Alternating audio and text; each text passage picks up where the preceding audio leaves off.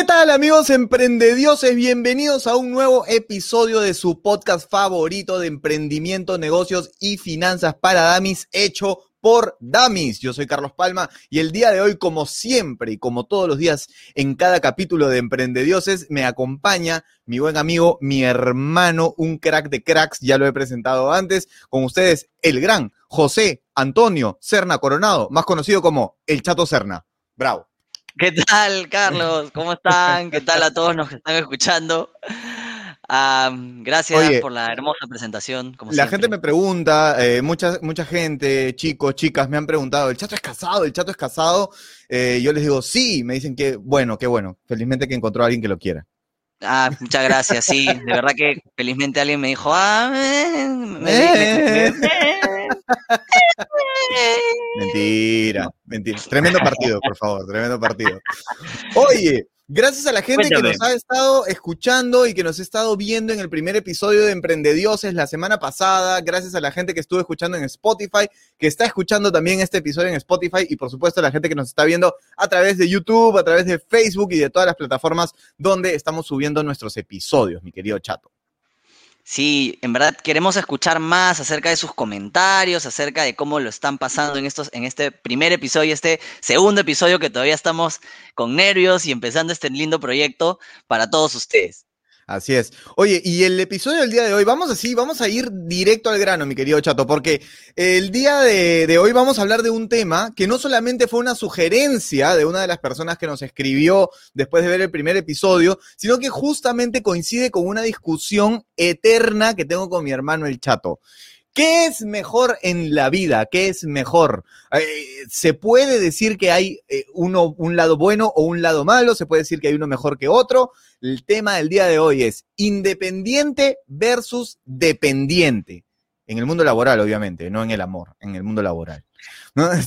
Entonces, vamos a hablar un poco, porque el chato obviamente representa eh, al mundo dependiente, el mundo de las oficinas, de los pantalones kaki y las camisas entalladas. En mi caso... en que, las Mando, que las mando entallar porque siempre me queda el brazo largo. Largo, a pesar de que se compra talla S, le queda el brazo largo y el entalle de los costados horrible, así que uno tiene que mandar a entallar. Lo mismo me pasaba a mí en Polizontes. Y yo que represento el lado independiente, jovial, eh, libertino, liberal, de jeans con hueco y polos de dibujos de los noventas como Rocco, este, Narinas y demás. Y por supuesto, tu infaltable polo con tu símbolo de Superman, siempre. ¿Por, qué los independientes eh, nos vestimos así? Somos de la época de los 90 eh, y, digamos que nos encantó también la época de los 80 y, nos encanta recalcarlo en nuestra memoria, en nuestros polos y hasta en tatuajes. Mi hermano tiene dos tatuajes de Star Wars, o sea... Oh. nada me la sube más cuando veo a Elon Musk con un polo de ACDC, con un así digo, qué paja, ¿me entiendes? Elon Musk, ¿me entiendes? Es el, hombre más rico del mundo, el dueño de Tesla, el dueño de SpaceX, el dueño de, de, Neuralink. PayPal. PayPal, el creador de PayPal que lo vendió, lo vendió en su momento y ganó mucha plata, ¿no? Y el tipo con su jean relajado y su polito ACDC así fresh, ¿no? Yo por eso hoy día he venido con mi polo de tiburón. Perfecto. representando, pues hermano, representando a la, cultura, a la cultura independiente. El día de hoy, amigos, me faltó mi saco, mi, blazer hoy día. Entonces. Te hubieras puesto tu blazer, tu camisa entallada, ¿entiendes? Tu relojito y todas esas cosas. El siguiente capítulo, tranquilo. Tu, tu fotocheck, tu fotocheck colgado, por favor, con tu lanyard. el famoso lanyard. Y el yoyo, ¿no? El yoyo. El yoyo. Ahí lo tengo. ya la gente ya no está usando eso porque además este, ya la gente no está yendo a la oficina. Entonces sería absurdo ponerte tu yoyo colgado, tu lanyard con tu, con tu fotocheck, ¿no? Muchos fotocheck ya se quedaron colgados ahí en la puerta del dormitorio. Ahora ya no hay que marcar. No, y hay reuniones que. No, no, mucha gente que de, la, digamos, que pasamos muchos, muchas horas en oficina antes de la pandemia, eh, concuerdan en que no, no extrañamos estar en la oficina vestidos de una manera. Lo único sí es esta sensación de comunidad, ¿no? Que teníamos en, el almuerzo, en los desayunos, por ahí, eh, al final del trabajo, que hacía que este, tuviéramos pues un tema de comunidad o, de vivencia común diaria, pero a nivel de ropa, no, no. Hoy viste Game of Thrones, hoy viste Luis Miguel, hoy, hoy viste, viste, claro, claro, claro. Claro, ya no puedes entrar a un Zoom donde están todos, ¿no? Eh, y van y entran literalmente a conversar de chamba durante 45 minutos y no vas a estar ahí como que, Uy, ¿viste WandaVision? Buena la Wanda. hay, dos, hay dos datos que te lanzo. Las reuniones que al inicio de la pandemia duraban una hora, hora y media, ahora tienes seis o siete llamadas que duran entre 30 y 25 minutos, porque ahora el tiempo tiene que volar. Entonces, se han reducido mucho el tiempo, pero también es como estás trabajando obviamente a mucha más velocidad, ¿no? Nada me gusta más que las reuniones efectivas, brother. O sea, las reuniones de Zoom, de Teams, de, de, lo que sea, eh, de, Google Meets, que duran 10 a 15 minutos, son maravillosas. No hay nada más efectivo que eso. ¿Cómo están? ¿Están todos? Sí, nos conectamos todos a tiempo. Wow, qué chévere. Bueno, vamos a conversar de este tema. ¿Está claro esto, esto, esto? Sí, sí, sí, correcto. Quedamos así. Chévere. Les paso por WhatsApp la siguiente reunión. Ya está, chévere, chao. Perfecto, hermano. Esas reuniones son increíbles. Yo creo que una reunión por Zoom no puede, no puede durar más de 30 minutos, ya es demasiado. Es que depende de qué, de qué se va a conversar o de qué se está discutiendo, ese es en primer lugar. Y lo segundo también es que hay gente que está, creo, diseñada para ese tipo de, reuniones, como pasaba a nivel personal, que tenías reuniones que podían durar 15, 20 minutos y duraban una hora porque alguien decía, claro, y te acuerdas, oye, sí, ¿no? Y empezamos con el tema y se alarga, ¿no? Pero, en fin. Y lo segundo que te iba a decir es que... a mí me gusta ser efectivo. Claro, claro, es lo ideal. Es, lo ideal, ¿no? Tres minutos y, ya. Sí. Estamos hablando de reuniones, en las reuniones de trabajo. En las reuniones de trabajo, exacto. efectivo, y hermano, lo segundo, Y lo segundo es que ahora sí está viendo y te, y te mandan tu invitación. Zoom, compartir del equipo, ¿no? O Teams, eh, trae tu copa para brindar por los éxitos del trimestre. Ah, y hay una reunión donde, más onda. más onda, sí. Se, tienen que dar esos espacios. Ahora, para ese tipo de reuniones, contrátenme, ¿eh? Ya saben, puedo ir, monólogos, animación y todo lo demás. Muy bueno. Haciéndome cherry. Al, final se, habla también un poco de chamba, pero lo bueno es que se están dando estos espacios porque se han dado cuenta que es importante, ¿no? Obvio. Es muy importante también. Claro, y además que obviamente, como tú decías, ¿no? Lo que más extraña de la oficina no es el trabajo, sino es el, eh, el, la comunidad, el estar con tus compañeros de trabajo, el hacer patota un rato ahí divertido, pues, ¿no? Es algo que, por ejemplo, y ya para aterrizar el, al tema del día de hoy, es algo que yo nunca he gozado, o si lo he gozado, lo, he gozado poquísimo tiempo, eh, como independiente. Yo no he tenido una oficina propia, no he tenido eh, un espacio de trabajo mío, lo tuvimos por un breve momento con el Club de la Comedia, lo cual fue un desperdicio de dinero completamente. Eh, siempre lo supe, pero bueno, en fin. Este, pero o cosas que habían que hacer. Así que bueno, vamos a hablar de dependientes versus independientes, pero para hacer este análisis no vamos a, a tirar ideas así, lo vamos a hacer a través de un análisis FODA. Seguramente los que ya han pasado por la universidad sabrán lo que es un análisis FODA los que están en el colegio, terminando el colegio y están viendo este podcast porque les interesa mucho el tema de las finanzas, los negocios eh, y los emprendimientos, primero los felicito porque ya que estén acá es un golazo. Y segundo, se van a enterar un poquito de qué es el análisis FODA. ¿Está bien? Perfecto, perfecto, Carlos. Vamos, go for it. Vamos, vamos allá. Ahí está. Mira, he hecho mi presentación para que veas cómo me he forzado, ¿eh? para que vean qué tal. Análisis FODA, dependiente versus independiente. Y vamos a hablar primero de qué es el análisis FODA antes de hacer el análisis. ¿Qué, es, qué significa FODA? Las siglas FODA, DOFA o DAFO o FADO o FOFO Son un acrónimo de las palabras fortalezas, oportunidades, debilidades y amenazas. Identifican una matriz de análisis que permite diagnosticar la situación estratégica en que se encuentra una empresa, organización, institución o persona, que es un poco lo que vamos a apelar el día de hoy. Vamos a hacer el análisis FODA de el Chato Serna como dependiente y de Carlos Palma como independiente, a fin de desarrollar con éxito un determinado proyecto. Esto, por si acaso no lo he inventado yo, lo he sacado de internet, significados.com. Bastante bueno. Y algo que... Sí, sí, sí, sí, sí, sí, sí, sí, conozco esa página, muy buena. hay dos cositas que decir acerca del análisis FODA, ¿no? las fortalezas y oportunidades son internas, quiere decir, uno los identifica porque son cosas de propias, ¿no? Ya sea, como bien dices, de la organización, la empresa, la institución o la persona. Mientras que el tema de debilidades y amenazas vienen a ser temas externos, temas del contexto, temas de la situación, temas que no eh, son que no son propiciadas por uno mismo, ¿no? O, por la organización, la empresa, etc. Entonces, es importante esos dos lados del análisis para poder hacer un análisis correcto y consciente, ¿no? Bien. Oye, ahora, antes de entrar al análisis, porque ya lo que viene, la siguiente diapo es ya directamente el análisis. Te hago una pregunta, chato. ¿Tú nunca tuviste eh, el deseo o, o, tienes el deseo en algún momento de ser independiente? Sí, me lo, me lo has preguntado varias veces en, otros momentos. Y te, lo he propuesto, y te lo he propuesto más veces todavía. Y te he dicho, tú deberías. Y, y, últimamente te he dado unas ideas maravillosas para que lo hagas. Es correcto, es correcto. Sí, o sea, a mí el bicho de la, mm, del emprendimiento siempre ha estado. A mí me encanta el tema de, nuevos proyectos, ideas eh, y desarrollo de, de estas.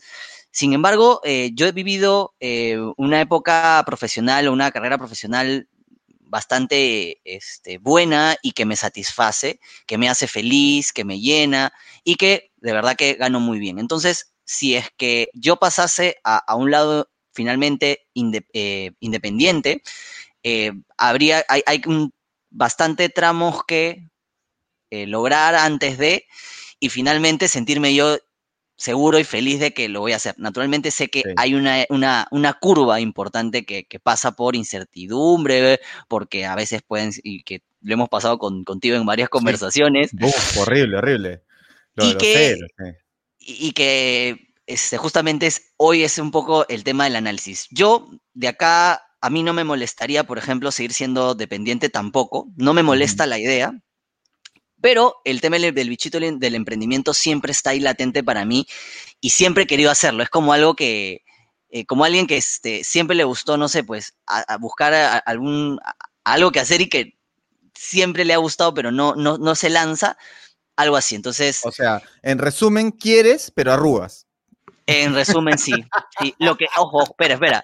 Pero sí me he dado como meta. Tres minutos, tres minutos de explicación. Eh, sí quiero, pero arrugo. ¿Por qué eres malo conmigo? ¿Por qué? Pero te digo una cosa, te digo una cosa. Creo que la mayoría de personas tiene esa sensación, ¿no? La mayoría de personas que además están bien eh, sólidas en el mundo dependiente como tú, que así nomás no se llega a esa solidez eh, dentro del mundo dependiente, porque yo mil veces te he dicho, oh, chato, este, mira que la situación, y tú tienes la seguridad de que tú vas a tener chamba. ¿Me entiendes? Mucha gente vive con, temor a quedarse sin chamba, pero tú has llegado a, tal nivel y a tal desarrollo y tú tienes tal seguridad en tus capacidades que tú siempre me dices, yo tranqui, porque yo sé que algo voy a encontrar. ¿Me entiendes? Que es una seguridad que no, no todos los dependientes tienen y gozan de eso, ¿me entiendes? Y eso es importante. justo, sí, justo del análisis FOA hay algunos puntos acerca de eso para poder eh, determinar para dónde ir, ¿no? Eh, eh, obviamente, hablar de dependientes hay, es, muy grande, es muy amplio. Sí, sí, claro, claro y, también hablar de independencia también. Vamos, nos hemos enfocado más a nuestra propia experiencia. Exacto, lo estamos un poco eh, englobando en la experiencia del chato, ¿no? Que es una persona administrativa de oficina y yo que soy un independiente del mundo del entretenimiento. ¿no? Este, no, no solamente encima del escenario, sino en la producción y detrás del escenario. Son dos, mundos completamente diferentes, ¿no? Ahora, por mi lado, yo te digo, yo, yo creo que nací para ser independiente. O sea, yo desde que estaba en el colegio, una de las cosas que a mí más me molestaban del colegio, eran muchas las cosas que me molestaban del colegio, pero una de las cosas que más me molestaron del colegio siempre fue la rutina. Durante 11 años, despertarme a las 7 en punto de la mañana para bañarme, cambiarme, tomar desayuno, tomar el micro y llegar 5 para las 8 al colegio. O sea, esa rutina a mí me, me torturaba un poco, saber que tenía que ver el reloj para que la hora de la salida, ah, era como que realmente a mí esa rutina y esa repetición me, me mataba un poco, sentía que no, no me sentía a gusto. En cambio, en la universidad, cuando uno ya puede definir sus horarios, me sentí mucho más a gusto, me sentí como, más libre, ¿me entiendes? Sentí que yo podía dominar mi tiempo.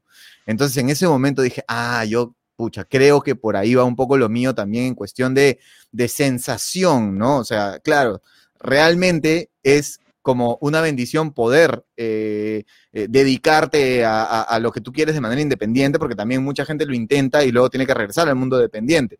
Pero yo creo que también es, es un tema muy innato, ¿no? Y de repente también es por, por, por, por lo que viene de casa, ¿no? Mi papá siempre fue una persona independiente, eh, mi mamá fue dependiente hasta que yo tuve creo que cinco años, seis años. Entonces, nunca los he visto siendo trabajadores de oficina o teniendo un horario. Entonces creo que eso fue un poco la, el, gatillo, digamos, lo que, lo que me gatilló a mí, a, yo también quiero eso, ¿no? Yo también quiero poder, eh, como mi papá, ¿no? Que a veces mi papá es fanático del tenis, entonces mi papá se hacía los tiempos para ver los campeonatos más importantes en la casa. Yo decía, wow, ¿me entiendes? O sea, no, no, yo no sabía si mi papá era millonario o no era millonario, pero yo sabía que mi papá podía darse el tiempo de ver una final de, de Roland Garros sentado en la casa tranquilo y que nadie le iba a molestar. Entonces era como que, wow, ¿me entiendes? Una de las cosas que, que a mí me loqueaban, dominar el tiempo, creo que es una de las, de las grandes virtudes del, del independiente. ¿No? Sí, qué curioso, porque mis papás eran, han sido dependientes 30 años y, bueno, eran, eran médicos, tienen otra forma de ver el tiempo, pero también, debe ser también un poco por el lado de eso. Y resumiendo, entonces tú no eres dependiente porque te aburres. sí, exacto. Porque sí, no soy dependiente porque me siento, eh, me siento un poco preso, me siento un poco preso. Sí, sí, sí. Duré tres años, ¿te acuerdas? En, el proyecto que tuve con Coca-Cola. Me acuerdo, me acuerdo. Duré tres años, este, y tuve momentos muy felices y tuve momentos donde me sentía, pues, que estaba este, que me faltaba el oxígeno en, la oficina, ¿no? No, y ponerte en contexto, te, estabas en una oficina donde había una batería, donde había una guitarra eléctrica, donde tenían juegos, la, digamos, el ambiente se prestaba a, tener una oficina como diferente, pero es Carlos que se aburre. Sí, muy juguetona, era, era una oficina que teníamos mesa de ping-pong, pero igual, o sea, llegaba un momento en que ya eso no bastaba, yo quería no sé, hacer otra cosa en ese momento. Pero bueno, en fin, en fin. Es un poco para ponerlos en contexto, amigos, de, las personalidades que somos, de cómo somos y que nos vayamos conociendo un poco más también. Cuéntenos ustedes si son dependientes, si son independientes, cuéntenos aquí a través eh, de los comentarios de YouTube, de Facebook, de donde sea que nos estén. Saludos para la gente de LinkedIn también, o LinkedIn, como quieran decirlo, si quieren decirlo bien o mal, no importa. Eh, pongan sus comentarios. ¿Son dependientes, son independientes? ¿Por qué son dependientes? ¿Por qué son independientes? Cuéntenos. Vamos ahora sí, mi querido Chain, vamos con el análisis FODA, ¿ok? Listo, entonces, vamos primero con la letra F de fortalezas. Lo tenemos aquí. No puedo poner la pantalla en presentación porque si no yo voy a dejar de ver al chato, así que vamos a acostumbrarnos a hacerlo de esta manera. Ok, entonces, fortalezas. ¿Cuáles son las fortalezas de los independientes, de las personas independientes como este pechito? Por ejemplo, independientes, eres tu propio jefe, número uno. Eso es, eso es monstruo por un lado. Por otro lado, es terrible también porque nadie te pone la presión más que tú. Entonces, si tú estás en una etapa un poco floja, y a mí me pasa muchas veces, chato, a mí me pasa que hay momentos en los que yo estoy mentalmente productivo, eh, a mil por ciento, dándole todo, me despierto y quiero chambear y quiero hacer un montón de cosas y un montón de proyectos. Y hay épocas, como me ha pasado, por ejemplo, durante la pandemia, estar muy desanimado, estar muy... ¿no? Eh, no sé si quiero hacer, ya no quiero hacer esto, ya no quiero hacer el otro, no me provoca nada. Entonces, es bueno siempre y cuando tengas, digamos, la, e, ese, ese espíritu de, hacer las cosas. Importante. Yo creo que, yo creo que, como dices tú, tú eh, es una fortaleza mientras si eres tu propio jefe, sabes que vas a ser un buen jefe. Claro. ¿Entiendes? Porque el, buen jefe, como bien dices tú, se automotiva, se autogestiona, eh, ve de, solucionar los problemas y resuelve. Entonces, siempre está aprendiendo también. Exacto. Entonces, hay gente que creo que no, no está diseñada para ser jefe, no, de liderar algo, entonces claramente pues va a ser no una fortaleza, sino finalmente una debilidad. Claro, claro, claro, claro. Sí. Ahora, alguien que nunca ha tenido jefe, es difícil eh, ser buen jefe, ¿no? Eh, es correcto. Yo creo que el jefe, más que tener gente a cargo, el jefe para mí es alguien, es el líder. Es, líder, exacto, claro. Es, liderar, ¿no? Em, eh, el tema de tener gente a cargo, yo he visto mucha gente que tiene gente a cargo, este, pero que no es líder. Entonces, es muy importante tener esto porque es lo que te va a llevar a poder sobrellevar problemas, superarlos, aprender de ellos y en los otros casos felicitar, premiar y eh, mejorar las cosas, que ya es una siguiente fase del FODA que lo vamos a hablar al final, que te voy a contar. Qué importante, qué importante es, es, eso lo que tú has dicho, saber reconocer y premiar y no solamente que el jefe es el castigador, ¿no? Es el, el, el, que te hace notar tus errores, sino también es el que te hace notar las cosas que has hecho bien. Más importante aún, creo. Eh, lo otro, otra fortaleza de ser independiente. Decides el rubro en el que, en el que te vas a desarrollar, correcto, ¿no? Muchas veces el, el independiente se vuelve independiente porque parte de una idea, parte de una, de, de una motivación, de un amor por algo en mi caso, por ejemplo, fue el amor por el stand-up comedy, por el escenario, por el espectáculo, que fue la que me convirtió en independiente, ¿no? Conozco muchos amigos que se han convertido en independientes por el tema de la comida, por ejemplo, ¿no? Porque les fascinaba la comida, pusieron un restaurante o pusieron un negocio, sobre todo ahora en pandemia también, que mucha gente está emprendiendo en base al, al tema de la comida, que es este un tema tan, tan arraigado para nosotros los peruanos, ¿no? Que es básico. Eso te iba a decir, el rubro tiene que ver mucho también en el tema independiente con el contexto del país, ¿no? Eh, aquí, por ejemplo, eh, Perú es denominado un país emergente, ¿no? Y como toda Latinoamérica en realidad, ¿no? Donde todas las cosas que de repente ya en Estados Unidos o países desarrollados ya se han hecho, acá no. Entonces hay mucha oportunidad para poder crear nuevos mercados, crear nuevas industrias y también un tema de plataformas digitales que estamos en pañales y que también es otro gran reto, ¿no?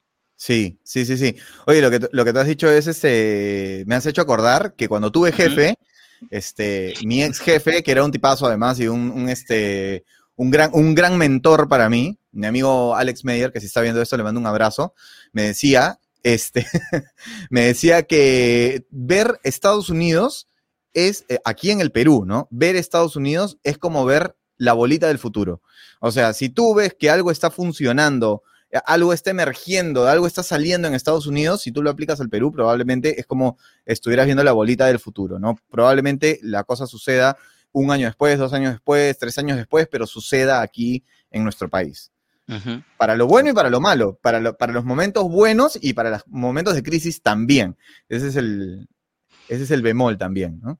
Correcto. Otra fortaleza de los independientes, eres dueño de tu tiempo, maravilloso. Lo que yo decía, ¿no? Qué lindo yo poder despertarme un lunes y decir, los lunes en la mañana, primero voy a leer el diario de gestión. Después voy a, este, a tomar mi desayuno. Después voy a hacer y después eh, me voy a poner a trabajar a tal hora. Pero los domingos voy a grabar mi podcast con el chato Emprendedioses, por ejemplo. O sea, es bueno y es malo también, porque uno, al ser dueño de su propio tiempo, a veces tampoco tienes un horario fijo de trabajo. Yo he aprendido con los años a ponerme un horario de trabajo. Yo he aprendido con los años a decir, sábado y domingo voy a descansar porque antes era imparable, o sea, antes era de lunes a domingo, a la hora que sea. Tú me decías que teníamos una reunión y teníamos una reunión. Tú me decías que teníamos un evento y teníamos el evento. Eh, oye, Carlos, este, tienes, tienes chamba desde las 9 de la mañana hasta las 10 de la noche, pero a las 11 de la noche quisiéramos hacer un ensayo general hasta las 3 de la mañana. Ok, sí, vamos, porque soy independiente. Y tampoco es así. O sea, tampoco puedes eh, eh, jugar en contra de tu activo principal, que es tu cuerpo finalmente, y que es tu salud. Entonces, es bueno porque puedes darte el tiempo de voy a inscribirme a un gimnasio, voy a hacer deporte en el horario donde las canchas están más libres, por ejemplo, porque la mayoría de dependientes están en ese horario. Entonces yo como independiente puedo, no sé, jugar tenis a las 11 de la mañana, pero sabes que esas horas probablemente las recuperes como me pasaba a mí, entre 11 de la noche y 3 de la mañana eran mis horas más productivas, ¿no? Hasta que me di cuenta que me estaba matando. Sí, porque cuántas veces me cancelaste para salir a, trotar o a manejar bicicleta porque tenías, si se te presentó luego un evento o algo que hacer, ¿no? Así es, sí, se te presenta algo y, lo agarras, pues, ¿no? Porque es, un buen punto lo que dices como fortaleza, pero ojo, hoy justamente en el tema eh, dependiente está cambiando eso, ¿no? Se, siempre se dice justamente que eh, eh, cuando eres independiente tú manejas tu tiempo y tú, en el caso de, los dependientes, tenemos un horario de oficina. Sí, y no. Hay gente que tiene cargos en los cuales tienes que cumplir un horario de tal hora a tal hora, marcas o tienes algún sistema para, para poder ver tu ingreso y tu salida. Hoy por la pandemia estamos utilizando otro tipo de sistemas ya desde casa, pero existen. Pero existen otros que son cargos de confianza, ¿no? Los cargos de confianza usualmente están manejados por objetivos. Entonces, literalmente, si es que tú estás yendo con tus objetivos, puedes ir a jugar a las 11 de la mañana, ¿no? Obviamente, igual monitoreando tu trabajo. No es el, clásico, obviamente, tema de, todos lados. vamos a ser sinceros. Pero no es, la mayoría. Ok, no a es la mayoría. Te, a ti te dan un cargo de confianza en una empresa, ¿ya? Tú eres cargo de confianza. Tú, por ejemplo, eres cargo de confianza. Ok. ¿Ya? pero tú te vas a ir un martes a las 11 de la mañana al gimnasio y vas a subir una historia a Instagram? No, no, claro. No, no, pues. no, no, no, ¿Por qué? Porque aunque seas cargo de confianza, ¿no? Tú vas a decir, pucha, ¿cómo voy a hacer esto? ¿Qué van a pensar de mí mis jefes? No, ok, no, no, no. Así seas cargo de confianza y, y te digan, tú puedes venir a trabajar cuando quieras. Para mí, no hay peor no hay peor dependiente que le dicen, tú puedes venir a trabajar a la hora que tú quieras, porque eso quiere decir vas a trabajar todo el día. ¿Me entiendes? O sea, a ver, a ver si te dicen eso, llega el mediodía y te van a ver como una caraza, pues te van a ver como una caraza, de todas maneras. Todo depende del, del, por ejemplo, yo cuando tengo que llevar a, a, mi mascota al veterinario que me muero más o menos 40 minutos, una hora, yo me agendo. Es como una parte de mi agenda. ¿Me entiendes? Claramente el postear cosas o ponerlas en, redes genera suspicacia a las personas que dicen, oye, mira, yo no puedo. sí, sí, sí, pasa.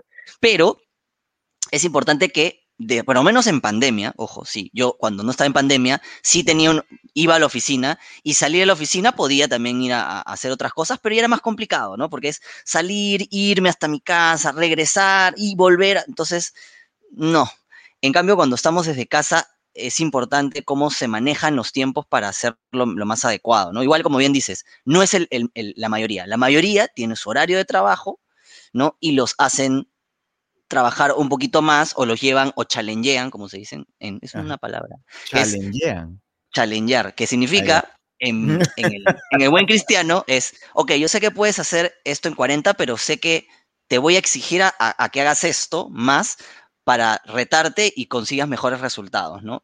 No en una cuestión de, explotación, ojo, no va por ahí, sino de, vamos, logremos mejores objetivos, ¿no? Eso lo podemos... Eh,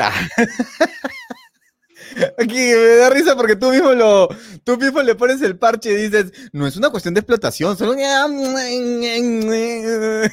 entonces, otro día, otro día hablaremos de, específicamente de, esos, Ese punto. de esos retos que se ponen también. Por favor, tú, tú tocas las fortalezas del punto independiente. Sí, en, la, en, la, en, en, número uno es la seguridad financiera. ¿Qué quiere decir que seguridad financiera? Yo desde que tuve un trabajo formal, ya las entidades financieras me están llamando para darme tarjetas de crédito, para darme créditos este, hipotecarios, este, vehiculares, etcétera, porque formar parte de la, de la em, digamos, de la PEA en planilla a las entidades financieras les da una seguridad de, ah, ok, tengo el respaldo de esta empresa que, tiene este, que no va a desaparecer, que ya tiene tanto tiempo, o sea, ok, puedo arriesgar. Entonces te ponen condiciones mucho mejores como tasas mejores, condiciones mejores, refinanciamientos.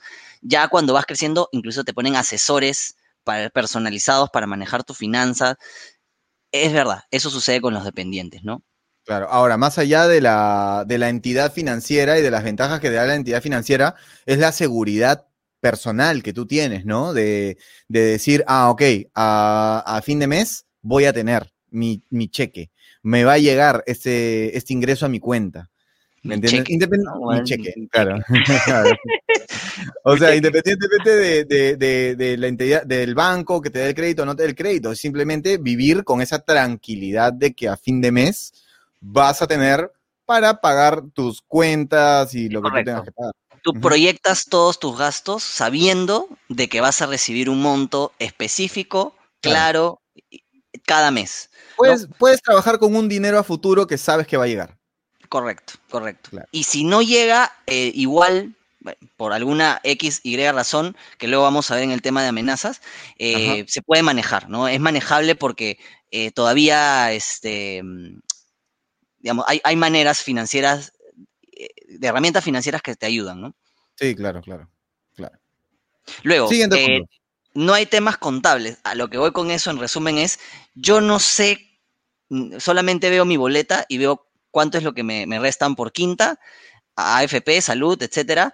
Yo no tengo idea de cómo se hace una rendición, cuánto, cuánto, no tengo nada, no sé nada. O sea, si el día que yo me, me, me, enfrente a la SUNAT por algún motivo de ser, ¿qué, qué hace o No sé, no sabría qué hacer. Claro. Tú no tienes el miedo constante de que un día te atropelle un, un ómnibus o te llegue un correo de la SUNAT. Tal, tal, algo así, algo así. es más, alguna vez conversamos que este, a los, este, en tu caso tenías, pasabas un monto a otra, a otra cuenta y eso la SUNAT lo verificaba y pensaba que tú estabas haciendo algo raro. E, e, ese tipo de cosas no, ni le verifican. No tienes idea, claro. Ah, tú estás en planilla, tú puedes hacer con tu plata lo que quieras, ¿no? a, ti te, a, ti te, depositan en tu cuenta sueldo y de ahí tú pasas tu tarjetita y, de ahí gastas. Te ponen las fichitas a fin de mes y ya está. Así es. Y el tercer punto es el crecimiento profesional, ¿no? Que luego podemos discutir si, si es este, también una debilidad, que es tú, desde que empiezas a trabajar, tú puedes hacer una línea de carrera, ¿no? Naturalmente, este, pueden haber baches en los cuales este, tengas que buscar, ¿no? le pasa a cualquiera, el tema de pandemia también, pero finalmente hay un crecimiento. O sea, mientras más tiempo tienes, mejor te va a ir, ¿no? Vas a aprender más, tienes más experiencia. Lo digo así porque creo que yo creo que hay, hay perfiles que en un año aprenden más que otros que en cinco, ¿no? Sí, de hecho. Pero el crecimiento profesional se va dando ya vegetativamente. ¿Qué quiere decir? Es natural que a los dos años o a tres años tú pidas un aumento. Claro. Haciendo lo mismo. ¿Correcto? Entonces, ese es el tipo de, crecimiento al que hablo. Es, muy, es muy raro que, que haya un decrecimiento, ¿no? O sea, tendría que pasar que alguien, digamos, lo, despiden de su trabajo, se queda por un tiempo prolongado sin trabajo y recién ahí es donde tú dices, bueno, aceptaré algo menos que lo que tenía antes. Pero es raro el caso. Es por ley. O sea, tú por ley el, Estado no te deja que tú le puedas pagar menos a alguien. No, claro, eso eh, dentro de la misma empresa es imposible. Exacto. Pero a, un cambio de empresa sí, a un cambio de empresa sí se puede. Ahí sí, ahí sí, claro, ahí sí, ¿no? también, no solamente despidos, sino también a veces retos profesionales, ¿no? Como yo bien siempre digo, no necesariamente eh, el tema del dinero es el, driver principal. Tranquilo, Carlos es así, así, en así es. Pero hay otras cosas como eh, también crecimiento, mercados emergentes, que justo decía, ¿no? Em, hay carreras y carreras, y eso lo vamos a ver después también en, la siguiente diapositiva. Claro. Bueno, vamos entonces, ya acabamos con las fortalezas, vamos rápidamente con las oportunidades. Y las oportunidades del independiente, yo he catalogado solamente tres. Eh, con el chat hicimos, una, hicimos listas largas de cada una de estas, pero nos quedamos con tres en cada punto para que este capítulo dure menos que la trilogía del Señor de los Anillos.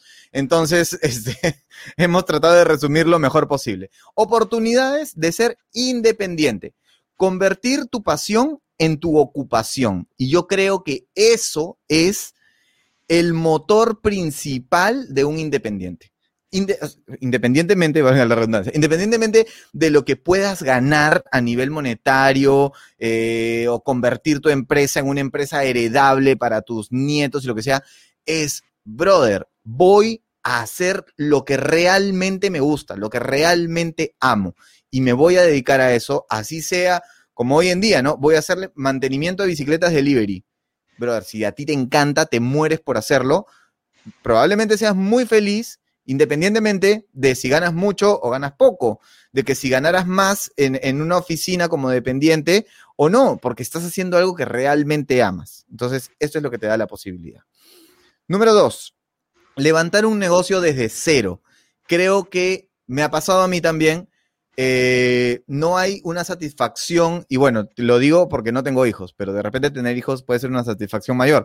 Pero para mí, hasta el momento, no hay mayor satisfacción que el día que está esa constitución hecha y ves la minuta y firmas si tienes con tu, con tu socio o con alguien y firmas y sabes que estás empezando un proyecto desde cero, que estás empezando una empresa desde cero y que a, partir de ahí es como un bebé que vas a estar trabajándolo y moviéndolo y ya te, o sea, creo que el simple hecho de generar la empresa, de, de empezar, un proyecto, de formalizarlo a través del Estado o de, las entidades que sean, ya te da una sensación de, superación, de voy a hacer que esto funcione, voy a hacer que esto te motiva mucho, es, es muy lindo esa sensación, es una sensación muy bonita.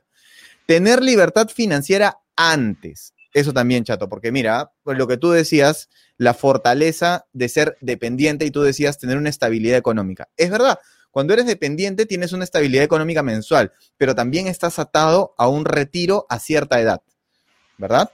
55. Eh, lo, lo, vamos a ver, lo vamos a ver en, el tema de debilidades. Ahí, está este color. Exacto. Pero en el caso seas independiente, te va muy bien, te va increíble como independiente. Haces un negocio a los veintitantos años que revientas el mercado, destruyes todo de repente a los 45 años te estás tomando una piña colada un lunes al mediodía en una playa del Caribe, ¿me entiendes? Porque ya lo lograste, o sea, ya lo hiciste. Entonces, ya, digamos, uno eh, puede darse también el, lujo de decidir en qué momento se va a retirar cuando ya logró el objetivo que quería a nivel financiero, a nivel familiar, te puedes poner una meta también, ¿no? Entonces, eh, incluso tus horas de trabajo pueden ir reduciéndose de acuerdo a las metas que uno se va trazando año a año. Entonces, la vida es más variable, la vida es más eh, distinta, digamos, cada, en cada etapa, no es, no es igual, ¿no? Y es esto de tener la libertad financiera antes también es muy simpático porque de alguna manera tú generas un ingreso y si por ahí un, un mes, dos meses, tres meses te fue muy bien, dices, ok, voy a reinvertir esto en mi negocio, voy a reinvertir esta ganancia extra en eh, un fondo mutuo, en la bolsa, en donde sea. Entonces, tienes distintas posibilidades para poder volverte financieramente independiente muy más rápido que de manera dependiente, donde tú sabes que tienes un ingreso fijo mensual y probablemente eh, tu capacidad de ahorro sea menor también. El dependiente usualmente tiene el tema de AFP y, la mayoría, por eso hay tan eh, lucha, el debate del tema de la AFP, porque la mayoría va a vivir y de, esa AFP, que son temas de inversiones propios de, cada entidad y tiene una rentabilidad que se va generando en el tiempo. Ahora, no vas a ganar lo mismo que ganabas cuando este, no. Ni cerca. Es, una pensión bastante más baja y por eso es que ahora hay retiro del 95% porque hacen a partir de ahí otras cosas o emprenden ya a más edad para poder rentabilizar ese dinero de diferente manera. Pero eh, sí, sí, yo creo que eso es, eso es un punto importante. La mayoría de dependientes termina hasta que ya... yo no sé, yo no sé si un, yo no sé si un dependiente, por ejemplo, eh, ahorra en una AFP con gusto o ahorra en una AFP porque es lo que le toca. Porque por lo menos de los independientes que yo conozco, de mis amigos, de mis conocidos independientes, casi nadie, casi nadie hace eh, aportes voluntarios a la AFP. Tú dices, no, eso no me va a dar una rentabilidad para, fin para, para el final de mi, de mi vida. Entonces, ¿qué hago? Lo ahorro, me compro una propiedad, eh, invierto en otro negocio distinto al mío, invierto en un negocio que no necesite mi mano de obra personal para poder eh, tener mi retiro digno a cierta edad. Y de repente ni siquiera tienes que esperar a los 55 o 58, me parece que es en el caso de los dependientes. Puedes hacerlo a los, no sé, a la, edad que, que, lo logres. 40, 45, 35. Hay gente que a los treinta y tantos años ya es dependiente financieramente.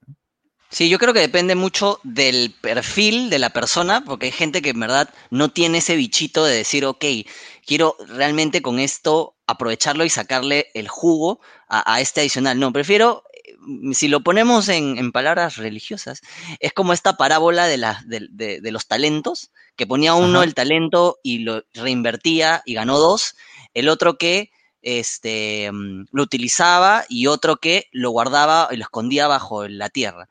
¿No? Entonces, eso es más o menos cómo pasa con el tema del dinero en, el hoy, si tú lo necesitas hoy y lo reinviertes, monstruo y si te va bien chévere, como hay gente, no, mira, yo lo, lo escondo, lo guardo aquí, me rentabilizará lo que me tenga que rentabilizar, pero ya, Claro. yo no quiero, yo no quiero más hacer, ¿no? Y- no quiero los- riesgo. Claro, son No- personas de, sí. de- de riesgo moderado de- o de cero riesgo también, ¿no? Hay Tal personas cual. que son así. Sí, tal Lo cual cual. está bien también, está bien, porque también eh, es una actitud frente a, a tus bienes, ¿no?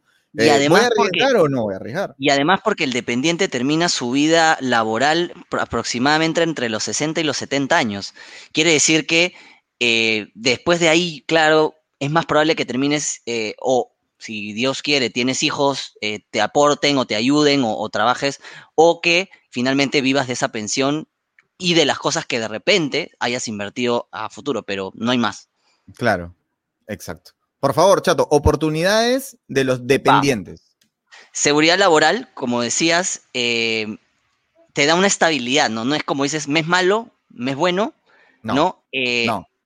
Dependiendo, obviamente estamos en un contexto diferente, que es la pandemia, pero en la mayoría de los casos los rubros ya están definidos y funcionan y en, en una estabilidad, ¿no? Una empresa este, busca justamente tener mejores rentabilidad, me- me- mejores condiciones para que el talento obviamente se quede y mientras tú seas un talento y como bien dice Carlos, sepas lo que vales o te capacites con, con- con- de manera continua, vas a valer más. Y Mm. que en el caso, como dices tú, como una pandemia, hay despidos, ¿no? Eh, bueno, en la pandemia no, porque tiene, hay leyes que permiten los despidos a- no arbitrarios, sino por, por temas de ingresos, pero en casos no pandémicos, tus despidos usualmente, para que no tengan que ir todo este problema de despidos arbitrarios, etcétera, negocian contigo. Entonces te dan un monto interesante, te dicen, ok, firmemos juntos, quedemos todo bien, pero te pagan una cantidad de sueldos adicionales, aparte de la CTS, aparte de tus vacaciones truncas, porque las vacaciones también, si es que no las completaste, te las pagan. Entonces hay una negociación interesante. Tenemos Otro un que- amigo, tenemos un amigo en común que no voy a decir su nombre obviamente, pero que pre-pandemia lo despidieron y le lo indemnizaron con un año y medio de sueldos. Ah, cierto. Un año y medio. Brother. Sea, tienes un año y medio para buscar chamba con tranquilidad y encontrar otra cosa. Por lo pronto sigues ganando, o sea, digamos, sigues ganando ese sueldo sin estar trabajando para la empresa. ¿Cómo? O sea, sí, son, son cosas que, claro, nunca los independientes vamos a gozar, ¿no? Pero que en el mundo dependiente se dan. Sí, y hay, dependiendo del rubro, hay rubros que obviamente pueden generar más eh, rentabilidad y a veces es más de un año y medio. Te pueden dar tres, te pueden dar cuatro, y es más, a veces negocias también la EPS, negocias otras cosas que, que se pueden dar, o, o, digamos, empresas de re- recolocación, ¿no? Entonces ya eh, es otro tema que lo vamos a conversar en, en otro momento. Segundo punto, la carrera técnica bien remunerada. Eso es una oportunidad enorme que yo creo que desaprovechamos en un país como el nuestro que tiene mucha industria del tipo agropecuario, del tipo mm, em, manufactura y del, del- del tipo de construcción. Hay carreras técnicas tan especializadas que pagan muy bien, que pagan mejor inclusive que a ciertos eh, profesionales. Entonces, eh, por ejemplo, tengo un amigo que es técnico en ingeniería pesquera y está eh, ganando alrededor de los 4 mil dólares mensuales, ¿no? Este, Wow. Antes de impuestos. es Mucho más, mucho más ¿no? que, que muchos dependientes que, que tienen título hasta maestría, ¿no? Exactamente. Hoy la carrera es muy importante. Las hay carreras muy demandadas que no hay oferta y, y viceversa. Entonces, em, es importante saber que en una carrera profesional en Perú, por ejemplo, son cinco años. En la mayoría de los países de Latinoamérica son cinco años. Las carreras técnicas son tres años. Entonces, el nivel de inversión, de tiempo, de dinero y la forma como haces tu curva de retorno de esa inversión es mucho más rápida. Entonces, hay una gran oportunidad para las carreras técnicas mucho, eso es verdad, y hay otras carreras en diferentes industrias, ¿no? Lo que pasa es que creo que en nuestro país todavía hay este prejuicio de, no, tienes que estudiar en la universidad, tienes que eh, tener una carrera, tener un bachillerato, porque si no, no vas a al- alcanzar el éxito, entre comillas, ¿no? Así es. Cuando en verdad, como dice el chato, hay unas carreras técnicas que pff, que pueden de verdad dar la vuelta al, mundo laboral y en tres años. Entonces, sí, tenemos que ser un poco más mente abierta y ver todas las opciones que hay sobre la mesa, sobre todo para los chicos que recién están saliendo del colegio y que no, la tienen clara. Eh, hay muchas opciones aparte solamente de la universidad. Así es. Y finalmente, el tema del riesgo de banca que hablábamos un poquito en la fortaleza, que es yo puedo predestinar plata que hoy no tengo en mi mano, que hay gente que me voy a decir, no, eso está mal, eso no se debería hacer. Ok. Yo. Tú, por ejemplo. Yo soy uno de los que te dice, tú juegas sobre plata que todavía no tienes, que no existe, pero tienes la seguridad que va a existir. Exacto. Hay que medir siempre el riesgo ¿no? Y finalmente, ¿en cuánto tiempo vas a recuperar ese, ese riesgo, ¿no? No estoy hablando de, comprarme, digamos, del despilfarro, que no, lo, mm, no es eso, sino en la forma de reinversión del dinero y, como, como bien te dije, el tema del riesgo, ¿no? Claro. Por ahí, por para, poner, para poner un ejemplo claro, en el momento que uno decide si va a viajar o no, en mi caso, por ejemplo, yo ahorro y, y gano el monto que me va a costar mi viaje y lo pago y me voy de viaje. El chato siempre me dice, no, y saqué un crédito para irme a, tal lugar en Año Nuevo, saqué un crédito para eso. Y yo le digo, pero, pero ¿cómo puedes sacar un crédito para, para viajar? ¿Me entiendes? O sea, yo sacaría un crédito para un crédito hipotecario, un crédito de auto. El chato me dice, no, yo saco un crédito porque voy a viajar y lo pago al crédito y, lo voy pagando. Entonces, claro, ese menor riesgo de banca es esa seguridad. porque el crédito personal tiene alrededor del 11 o 12% de TEA. Me muero. Hay unos que suben más hasta 15. Yo uso la tarjeta de crédito, que tiene alrededor del 24, 23% de TEA. ¿Cuál es ese tema? Es un tema de orden financiero que vamos a hablar de repente en otro capítulo para que ustedes puedan saber cómo utilizar bien su tarjeta de crédito sin desbandarse y puedan controlar sus gastos, ¿no? Yo utilizo no le regalen su plata al banco, no le regalen su plata al banco.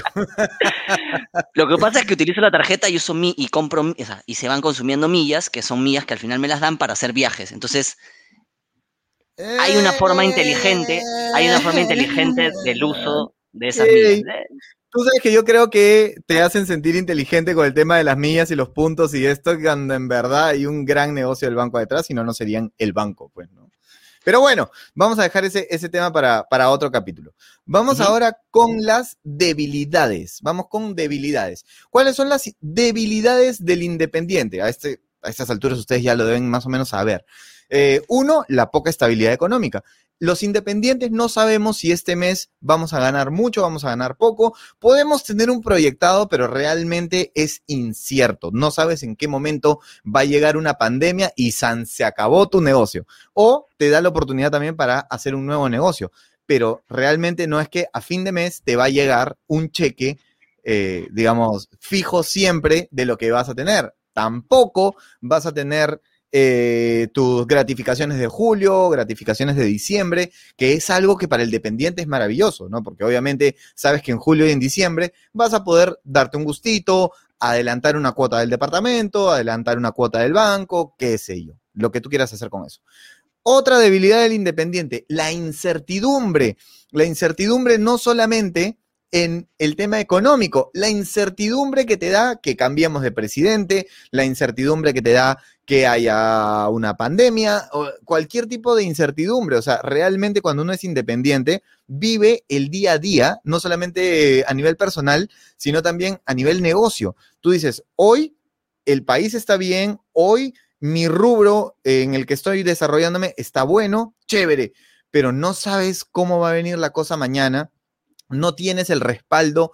Por ejemplo, en el caso del chato que trabaja para HP, para Hewlett Packard, que es una empresa eh, mundial, ¿me entiendes? De repente, pucha, pasa algo en nuestro país, pasa algo en el Perú, las elecciones eh, cambian un poco la, forma de ver la economía en nuestro país, pero él sabe que tiene el respaldo de una transnacional que no va a dejar que su gente caiga. Esa es la incertidumbre en la que sí vivimos los independientes. Por otro lado, otra debilidad, el pago de impuestos. El pago de es no sé cómo será en otros países, pero en el Perú ser independiente es una lucha constante contra el pago de los impuestos, eh, mantener tu contabilidad al día, mantener tu contabilidad ordenada es realmente un dolor de cabeza para cualquier independiente. A mí me cuesta mucho, me cuesta mucho trabajo, eh, me cuesta mucho dinero también pagarle a un buen estudio de contabilidad que me mantenga las cosas ordenadas y por supuesto que a veces digo, ah, me encantaría ser dependiente eh, tener la posición del chato y simplemente, ¿sabes qué? No preocuparme y saber que el dinero que ingresó, nadie me lo va a quitar, ¿no? Como independiente, hay montos que entran y tú dices, diablos, ah, tengo que ver cómo justifico esto y cómo hago esto y cómo lo muevo para acá y cómo lo muevo para allá para que la sunata, ah, es, realmente es un dolor de cabeza. Así que ahí están las debilidades de ser independiente. A nosotros nos, nos llega la, digamos, donde está nuestro, nuestro pago y te dicen, esto se te ha retirado por estos montos, por esta cantidad, esto recibes del total. Es un monto fuerte igual, más o menos claro. por ahí con el dependiente, pero ya, ya está previsto, ¿no? Más o menos el monto neto que vas a recibir. Pero, sabe, pero sabes que nunca te va a llegar un correo que diga, señor, usted tiene un desbalance de tantos miles de soles y tiene que venir a la SUNAT a justificarlo. Es como, no te va a pasar. En el caso de los dependientes, que tienes un flujo, entradas, salidas distintos de acá, de allá, uy, a tal persona me, me depositó y no le giré la, factura, no le giré la... Uh, olvídate, olvídate lo que puede ser un desorden, eh, el desorden en, tus ingresos y egresos se puede convertir en un desastre con la SUNAT, en un, tema que incluso la SUNAT te puede hacer quebrar. O sea, he conocido, es más, de, primera mano, tengo familiares que debido a la SUNAT han quebrado.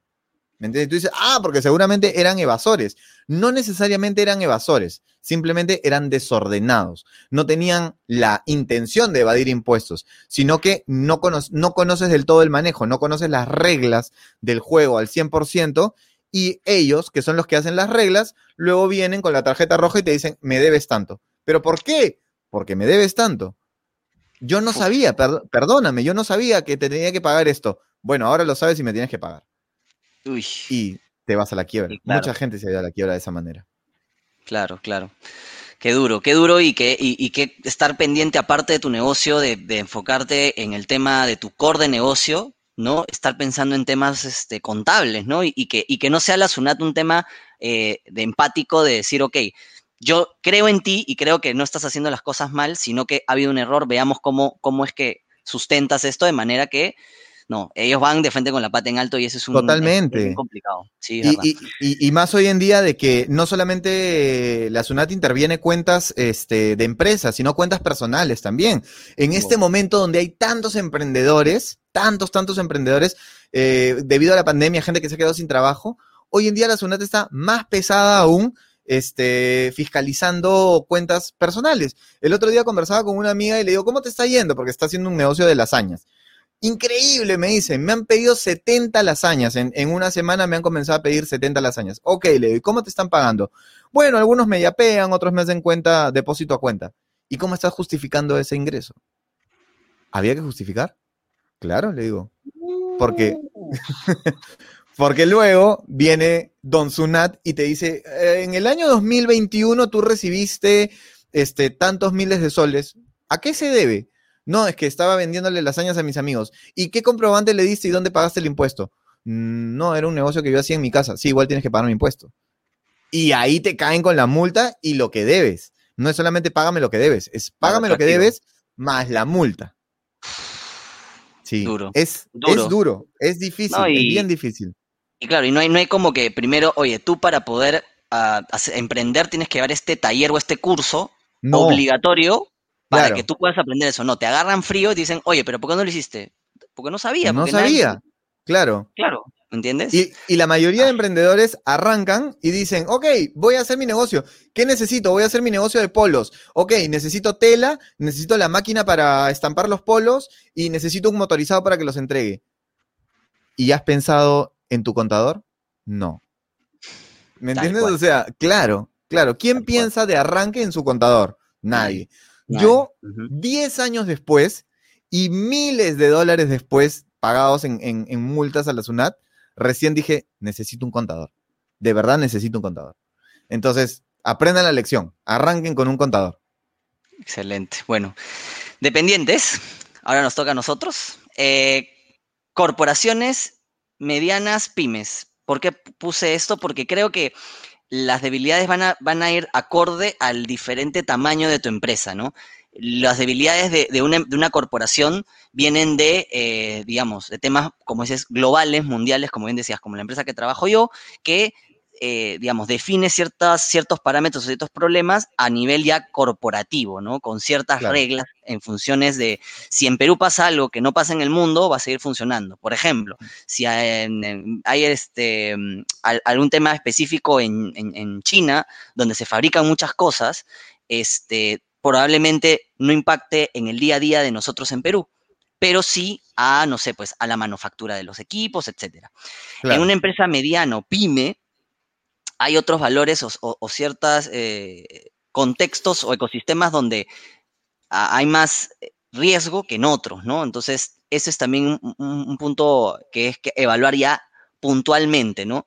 Tú ya no depende de ti, dependes de otros, claro. de cómo funciona, ¿me entiendes? En, una pyme, en una pyme, por más que tú seas dependiente, dentro de una pyme puede pasar de que venga el dueño de la empresa, porque digamos que es una empresa de 20 personas, venga el dueño de la empresa a fin de año y te diga, nos ha ido pésimo, por favor, les debo la gratificación.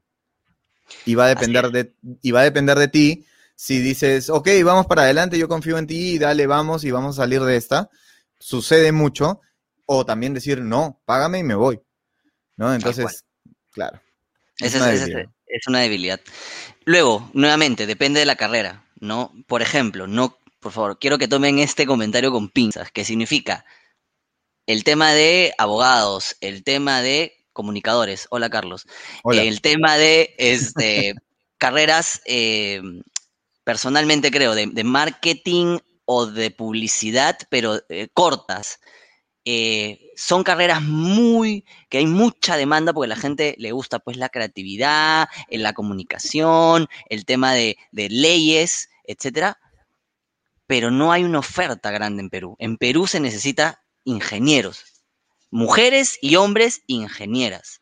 ¿Por qué? Porque hay mucha industria que se está desaprovechando y que naturalmente he escuchado casos de amigos que estudiaron cinco años derecho y que tuvieron tres o cuatro años muy complicados, que, que va con el último punto, de pagar piso porque te digo acá, los estudios de abogados, con los abogados no sabes, es, todo un suplicio, es todo un tema, Es, durísimo lo que pasa. Parece, parece la milicia, parece entrar a un, a un ejército y empiezas desde abajo, empiezas siendo, no, claro, el último. Y entonces, el tema de, de, las carreras como ingeniería, que no son muy bien vistas, es una inversión en el tiempo.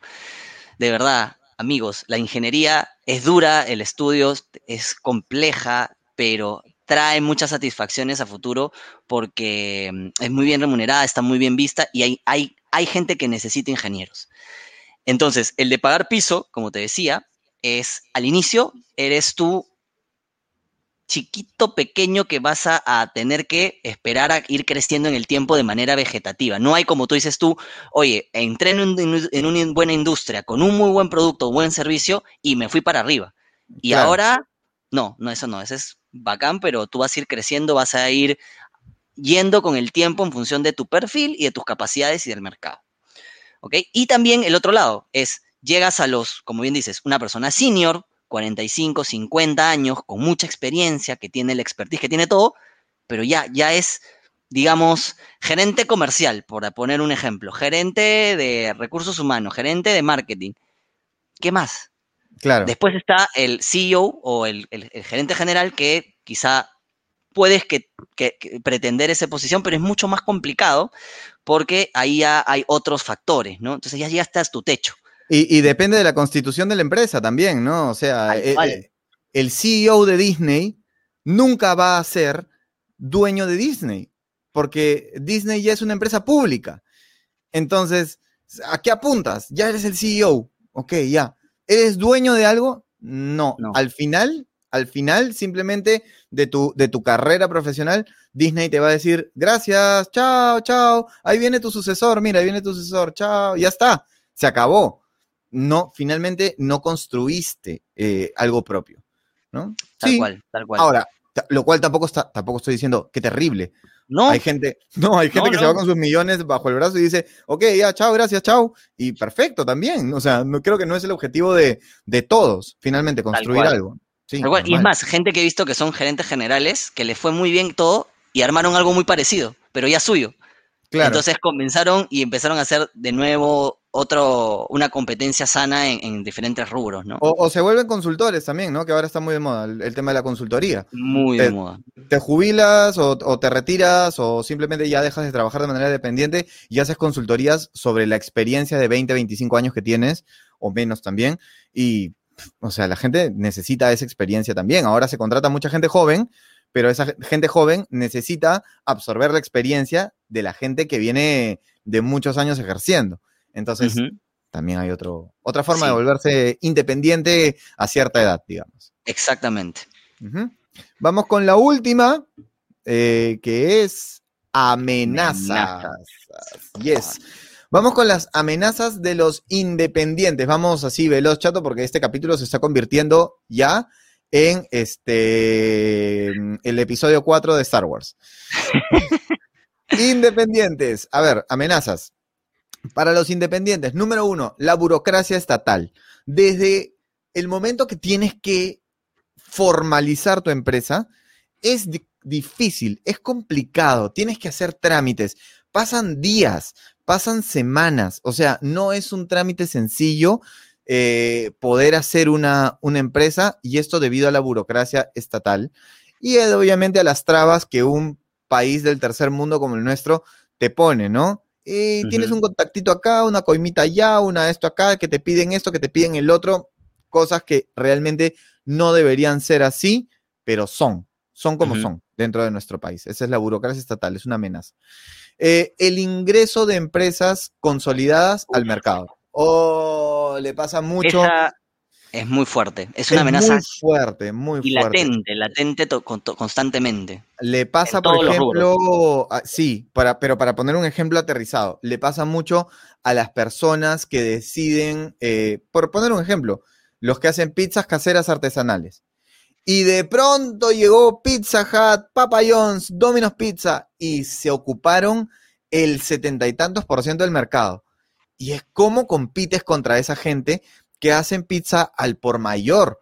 ¿Cómo compites contra una empresa tan grande cuando lo tuyo es hacer simplemente algo chiquito? ¿No? Es, entonces... que hay, dos lecturas. Y te digo, por ejemplo, en el plano textil, peor. nosotros tenemos el mejor algodón del mundo, pero la gente quiere comprar el, algodón barato, que por ejemplo viene de China y otros países. Entonces, compites en desigualdad. Ahora, el otro lado es que estos lados de artesanales justamente son de nicho, ¿no? Eh, no es para eh, ya una población masiva, sino justamente buscar nichos de, negocio que ya es otro tema, ¿no? Ahora, creo que ahora, por ejemplo, yendo al ejemplo de la comida, ahora se está entendiendo eso, ¿no? Ok, mi pizza, mi pizza es, es artesanal y cuesta 70 soles no cuesta los, los 30 o 40 soles que cuesta Pizza Hut. Ajá, claro. Pero, pero antes el consumidor decía, no, yo quiero Pizza Hut. Ahora dicen, no, yo quiero pizza eh, el Chato Serna, porque es una pizza artesanal, hecha eh, eh, de manos peruanas y con un sabor exquisito propio, ¿no? Pero antes, en los noventas, o sea, por, por volver al ejemplo de este, antes en los noventas, cuando recién llegaron los fast food a nuestro país, era mucho más chévere, entre comillas, y la gente quería comer la hamburguesa del fast food, la hamburguesa del McDonald's, la hamburguesa del Bembos, la hamburguesa de Burger King. Hoy en día tú prefieres la hamburguesa de Juicy Lucy o la hamburguesa de, de, de Bon Beef, ¿no? Porque hoy en día ha cambiado la mentalidad del consumidor y dicen qué chévere es comer comida artesanal hecha por eh, peruanos. Antes era, no, que peruano, no, yo prefiero comer de allá, porque de allá es mejor. Ahora ya hay una nueva valorización. Podría pasar lo mismo, como tú dices, en el mercado textil, ¿no? Hoy en día, todavía estamos en esa época como pasada con el tema de la comida, de, no, yo prefiero vestirme con el polo de Sara, con el polo de HM, que a la tercera lavada se destrozan a la tercera lavada el cuello te queda ajado, doblado, la parte de abajo abierta, ¿no? No, yo prefiero eso a comprarme un polo de gamarra. Oye, pero el polo de gamarra, la calidad del algodón es mucho mejor. Sí, pero es de gamarra. Yo no voy a ir a gamarra a comprarme. Voy a ir a Zara, voy a ir a HM toca cambiar esa mentalidad, toca cambiar ya esa, esa, esa, idea y poder dar el siguiente paso para que textilmente el Perú también sea orgulloso, así como orgulloso de su comida, orgulloso también de su algodón, orgulloso también de su producción de ropa nacional. Son, son pasos que hay que dar. Es un buen eh, punto para un tema próximo, ¿ah? el tema de retail y el tema de cómo estas, este, estas empresas consolidadas o masivas cambian un mercado para bien o para mal, ¿no? Lo voy a poner. Sí, lo voy a apuntar. Y el tercer punto de amenazas en cuestión de independientes es las situaciones excepcionales, ¿no? Por ejemplo, la pandemia que nos ha tocado vivir. A mí, por ejemplo, personalmente me golpeó mucho porque obviamente me quedé sin teatro, me quedé sin shows en, los, este, en los bares, me quedé sin eventos corporativos presenciales. Claro, tuve la suerte de adaptarme rápidamente y poder hacer eh, espectáculos virtuales. No todos han tenido esa suerte y no todos lo han logrado. Entonces, tienes empresas gigantes que eran gigantes en su momento, como por ejemplo mis amigos de los productores la productora más grande de teatro en nuestro país, del teatro comercial. llenaba teatros como el Pirandello, teatros eh, como el peruano japonés, 1.200 personas, 700 personas. Llegó la pandemia y cero. Y costó mucho reinventarse, costó mucho eh, pasar al nivel virtual y sigue costando mucho. Entonces, no, más, si te pongo ahí el tema del turismo, o sea, eso sí está, pero... Uf, también. Totalmente. Ni siquiera reinventarse. ¿Cómo reinventas el turismo sin, sin, sin salir a la calle? ¿no? Es, es durísimo este mercado. Sí, y no solamente, y no solamente para los independientes eh, que ejercen algún oficio, sino para el independiente inversionista, que también me tocó vivir, ¿no? Ah, tengo la seguridad de que me estoy comprando propiedades, tengo departamentos, tengo oficinas que alquilo. Llegó la pandemia y tus inquilinos se fueron. El precio del alquiler cayó. Entonces claro, no sabes cómo te van a afectar ese tipo de, amenazas o situaciones excepcionales. Claro. A nivel de, los dependientes, la edad es, por ejemplo, un tema muy determinante, ¿no? Como te, como te decía, eh, la mayoría va, llega a, entre 50, 60, 70, dependiendo del rubro también y del tipo de actividad, y de ahí, eh, tú, así como el futbolista, vas perdiendo valor en el mercado porque ya estás eh, a una edad, ya no eres el joven, pues que hace de todo a la hora que sea, en el momento que sea, que está fresco con nuevas ideas, no, no. Hay mucho valor en el senior, sí, pero no todos los seniors, como bien dice, tengan ese perfil, ¿no? De actualizarse, de, complementar lo nuevo y, lo, y la experiencia, ¿no? Claro, ya estás de salida ya. Exacto, sí, y es duro, ¿ah? es duro porque... Obvio, em, claro. Porque este, vas perdiendo valores, es, muy complicado para ciertos tipos de, cargos también, ¿no? Luego, eh, el poco control del tiempo, que es verdad, pasa, eh, como, como conversábamos, no es el, masivo, sino que lamentablemente eh, hoy la gente quiere hacer más con menos, a nivel de tiempo y a nivel de recursos. Entonces, probablemente hoy alguien que trabaja en pandemia tenga dos o tres sombreros, que se le dice, ¿no? Que son dos o tres cargos, porque naturalmente hay un contexto complicado, ¿no? Eh, probablemente a futuro ojalá sea, esto mejore, pero yo creo que ya te van a quitar un sombrero, pero te vas a quedar con dos. O sea, lo que hacían dos personas antes de la pandemia lo, vas a hacer, lo va a hacer uno. Y, muchas cosas se van a negociar, ¿no? Ok, te quedas en home office, pero vas a hacer estas funciones que antes no tenías. Tal cual. Mira, mi mamá era asistencial en el, en el, hospital y hoy hace reportes en tiempo real del tema de, los este, enfermos de COVID y trabaja sábado y domingo. Para ella, eh, eh, me dice, nunca he trabajado tanto, con tantas horas, eh, y, ella tenía guardias y 24 horas. Me parece alucinante cómo es el control del tiempo, cómo no, cuando hay que manejarlo es, difícil, ¿no? Sí, sí, sí. Sí, y cuando pensamos que la pandemia te iba a dar más libertad horaria, sobre todo a los dependientes, hoy en día los ha atado mucho más a estar, a estar conectados, a estar con la computadora abierta, trabajando, eh, a que te llegue un mensaje un día sábado, domingo. Felizmente que ahora se ha regulado, porque al inicio de la pandemia sí era mucho más terrible y era mucho más eh, descontrolado. Hoy en día ya hay legislación para eso. Sí, el de, eso se llama el derecho a la desconexión, pero ojo, ojito, el derecho a la desconexión es un derecho, no está normado. Es solamente ah. un derecho. Entonces, claro, van a colocar, oye, tú tienes derecho a la desconexión Ya, pero ¿qué eso, ¿eso qué representa? ¿Cuándo me tengo que desconectar? ¿Cuándo no? ¿Cuánto tiempo? ¿Cuándo? O sea, e, es, es bien complejo, ¿no? hay, existe, pero no está todavía normado. Entonces, hay un camino todavía por recorrer ahí. Y eh, finalmente te especializas en un área del negocio. Por ejemplo, como bien decías tú, las lasañas, ¿no? Imagínate, te vuelve la lasaña un boom, eres una empresa enorme de lasañas, pero tú trabajas en logística. ¿Y de qué te encargas? En comprar pasta. ¿A quiénes? A los productores de pasta. Tienes 12 años en el área, eres gerenta de logística, y un día te dicen, bueno, muchas gracias, vamos a automatizar esto, eh, vamos a llevar este, esta área a Colombia, vamos a darte una remuneración, dos años de tal, EPS, todo. Chao.